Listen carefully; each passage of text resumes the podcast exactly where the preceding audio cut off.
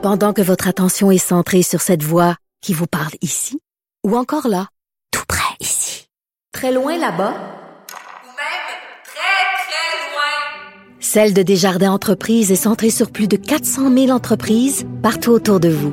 Depuis plus de 120 ans, nos équipes dédiées accompagnent les entrepreneurs d'ici à chaque étape pour qu'ils puissent rester centrés sur ce qui compte, la croissance de leur entreprise. Pas comme les autres. Geneviève Peterson. Elle réécrit le scénario de l'actualité tous les jours. Vous écoutez Geneviève Peterson. Cube Radio. Gros dossier de Laurence Nézy à Radio-Canada concernant la croisade que mène littéralement un groupe ultra-conservateur religieux contre MindGeek et contre le milieu de la porno. On en parle avec Simon Corneau, qui est criminologue et prof au département de sexologie de l'Université du Québec à Montréal. Simon Corneau, bonjour. Bonjour Geneviève. Bon, on va commencer par dire que peu importe qui est derrière le mouvement de protestation euh, envers MindGeek, euh, qui en font pas assez pour enrayer la production et diffusion de pornographie juvénile, là, du matériel aussi euh, où on voit des gens qui sont pas consentants. Euh, ça, personne peut le nier là, que c'est problématique, mais de voir un groupe comme Exodus Cry, parce que c'est de ce groupe-là dont il est question, à la base de certaines manifestations anti-MindGeek, nous fait quand même nous poser certaines questions. Oui, ben, en fait, quand, quand j'ai lu le, le, le, dossier de Laurence Newsy, euh, ce qui m'a surpris dans, dans, le discours hein, derrière ce groupe, hein, c'est toute la notion d'abolition. Oui. Donc, ils veulent abolir. Hein, et ça, ça s'inscrit de, de, très près hein, dans la perspective féministe radicale anti-pornographie, qui est pour elle, hein, la, la, la, pornographie est une pratique réelle d'oppression qui a des conséquences réelles, qui mhm. utilise des personnes réelles. Et dans cette logique-là, donc, enrayer la pornographie éradiquerait le sexisme et l'oppression. Donc, on serait dans un monde meilleur sans pornographie selon cette logique. Oui, puis c'est quand même particulier, là, Simon, parce qu'on a une pétition en ligne qui a reconnu, euh, qui a recueilli, pardon, 2 millions de signatures depuis février 2020. Et parce que, comme je le disais tantôt, le scandale de pédopornographie puis le le contenu où il y a des gens euh, qui sont victimes de revenge porn, par exemple, ça, ça fait consensus que ça devrait pas se retrouver sur ces plateformes-là. Ça a déclenché quand même un mouvement de protestation contre MindGeek. Mais là, on s'est ramassé à mélanger dans une grande marmite les groupes ultra-religieux anti-porno, souvent ultra à droite, les groupes anti-avortement qui manifestent, par exemple, aux côtés de, de militantes féministes. Là, je pensais entre autres à Julie Méville-Deschênes qui s'est quand même distancée euh, de ce mouvement-là, mais mhm. ça crée des espèces d'amalgames euh, qui n'auraient pas été possibles si ce scandale-là avait pas vu le jour à mon sens. C'est ça. Et là, on recampe la question hein, dans, dans, dans, dans, le thème de l'exploitation sexuelle, mais euh, c'est un grand classique. Hein. On a juste à prendre le, le, le discours de l'addiction, c'est un peu la même chose. Certains diront on est en train de camper l'usage de pornographie dans un discours sanitaire de santé publique, hein, mais c'est quand même des arguments pseudo-radicaux anti-pornographie qui reviennent par le biais de, de, de divers, phénomènes. Donc, euh, je pense qu'on est en... Le, sex war des années 80 en ce qui concerne le féminisme est encore toujours présent, ce discours polarisé entre pro et anti, etc. Mais ça divise, hein? Euh, ça divise le, le mouvement euh, féminisme, la pornographie, comme la question du travail du sexe. Il y a des abolitionnistes et il y a des gens qui sont pro-porno. Euh, pro-travail du sexe.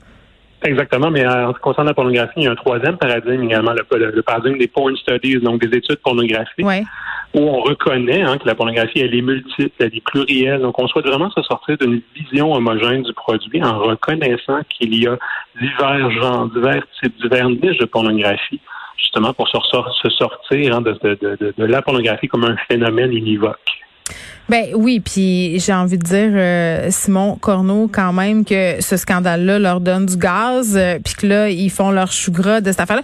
Puis euh, vous le disiez là, on est dans, on est un peu de retour dans cette espèce de guerre des années 80 là envers la porno. Est-ce que ça se peut, sachant tout ça, parce que tu sais moi la question que je me pose tout le temps là devant le scandale qui a ébranlé MindGeek, puis ces groupes-là, je me, je me dis est-ce qu'il y a une façon d'avoir une discussion sur la porno pornographie en étant en tombant pas dans justement la démonisation de la porno parce que c'est moi je suis pas une abolitionniste là, je pense que vous le savez je suis pas anti-porno Mhm, du tout Euh, mais mais il y a des problématiques au sein de la culture pornographique qu'on peut pas nier et j'ai l'impression que c'est pas capable d'avoir des discussions euh, là-dessus qui sont entre guillemets objectives comprenez-vous ce que je veux dire? Tout à fait. Et je pense qu'une porte de sortie, c'est justement ce troisième paradigme des études pornographiques. Les études, qui nous dit, hein, qui nous dit qu'elle est ni bonne ni mauvaise, mais elle est diverse. C'est un produit culturel de consommation dans nos sociétés euh, contemporaines sexualisées. Et ça mérite également de, des analyses, des études, euh, des études critiques sérieuses, hein, parce que qu'est-ce que ça nous dit? Parce qu'on qu'on se le dise, hein, la pornographie, elle est prolifique, elle est populaire, les gens en font usage.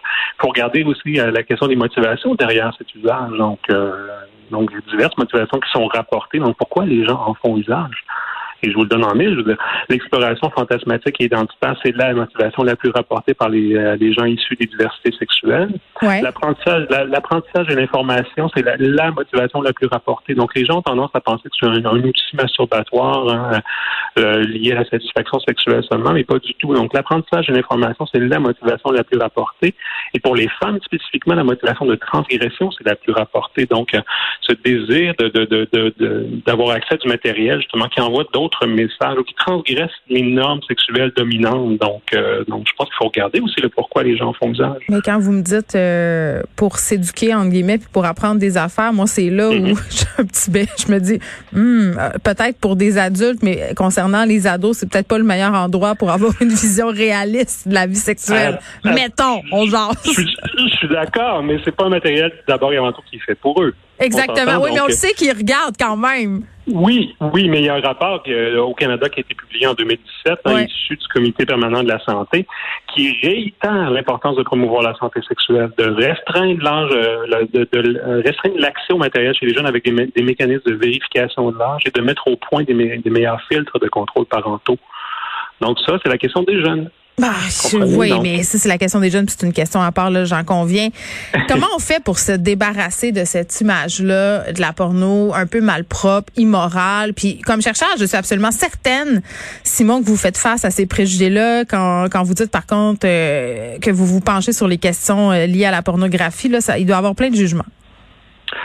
Il y en a, en effet, mais en même temps, je trouve que c'est un terrain euh, théorique et empirique fascinant parce que ça a une valence émotionnelle importante. Ça vient nous chercher. Le matériel, proprement dit, vient nous chercher, nous dérange un peu, nous Mhm. excite, euh, tout ça. Mais les discours qu'on en dit, hein, c'est, pas banal. On a une valence émo- émotionnelle importante.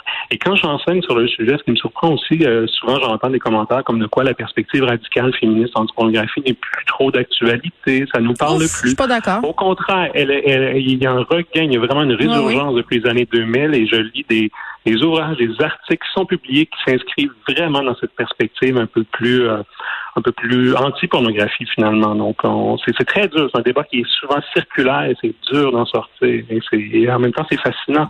Donc moi je le vois comme un objet de recherche et puis euh, fascinant et intéressant et euh, qui laisse euh, très peu de gens indifférents, je dirais. Mais surtout quand ce débat-là est mené par un groupe comme Exodus Cry, euh, qui est un, un, un groupement qui a clairement euh, comme agenda de vouloir abolir toute porno.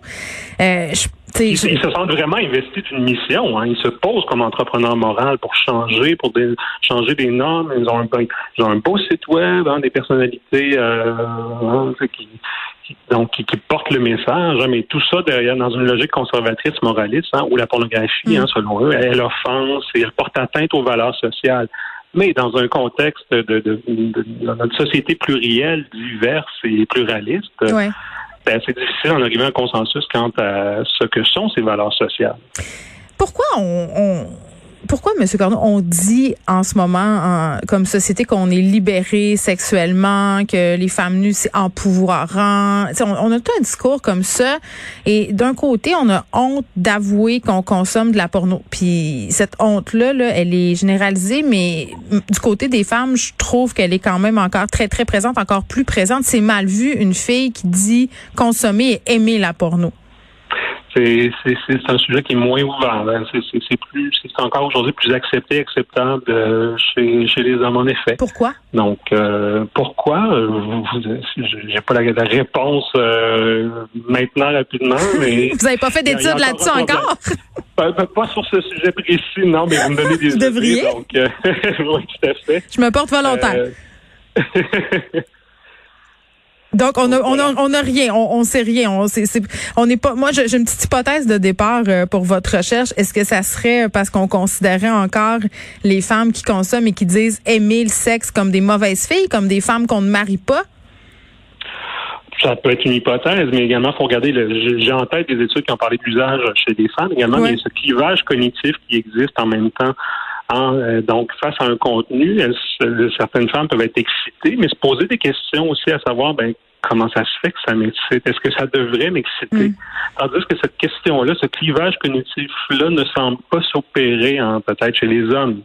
Donc, ouais, euh, ben oui, puis c'est un univers quand même qui est conçu et qui est fait majoritairement pour répondre à la fantasmatique masculine, mais ça c'est un autre sujet. Simon Corneau? On, parle de, pornographie mainstream ici. Ah oui, mais exactement. Mais oh, je vous réinviterai pour parler des différents types de porno parce que c'est intéressant. Puis moi, une question que j'aimerais poser là, puis j'aimerais ça qu'on en parle avant la fin de la saison, c'est est-ce que de la porno féministe ça existe vraiment? Parce que il y en a eu quand même. Là, on a des figures comme Erika Loss qui se sont partis des sites, puis après ça, il y a eu comme toutes sortes de scandales liés à ça aussi. Euh, c'est quoi de la vraie porno féministe? Moi, j'aimerais ça qu'on se pose la question. oui, puis, on, donne un mandat à la porno féministe assez vaste c'est ça. tout régler le C'est pas clair. Exactement. juste pour spécifier, je, ne suis pas criminologue, je suis simplement professeur au département de sexologie. Parfait. Je, je l'enlève tout de suite de mon dossier. Simon Corneau, qui est prof, n'est pas criminologue, qui est prof au département de sexologie de l'Université du Québec à Montréal.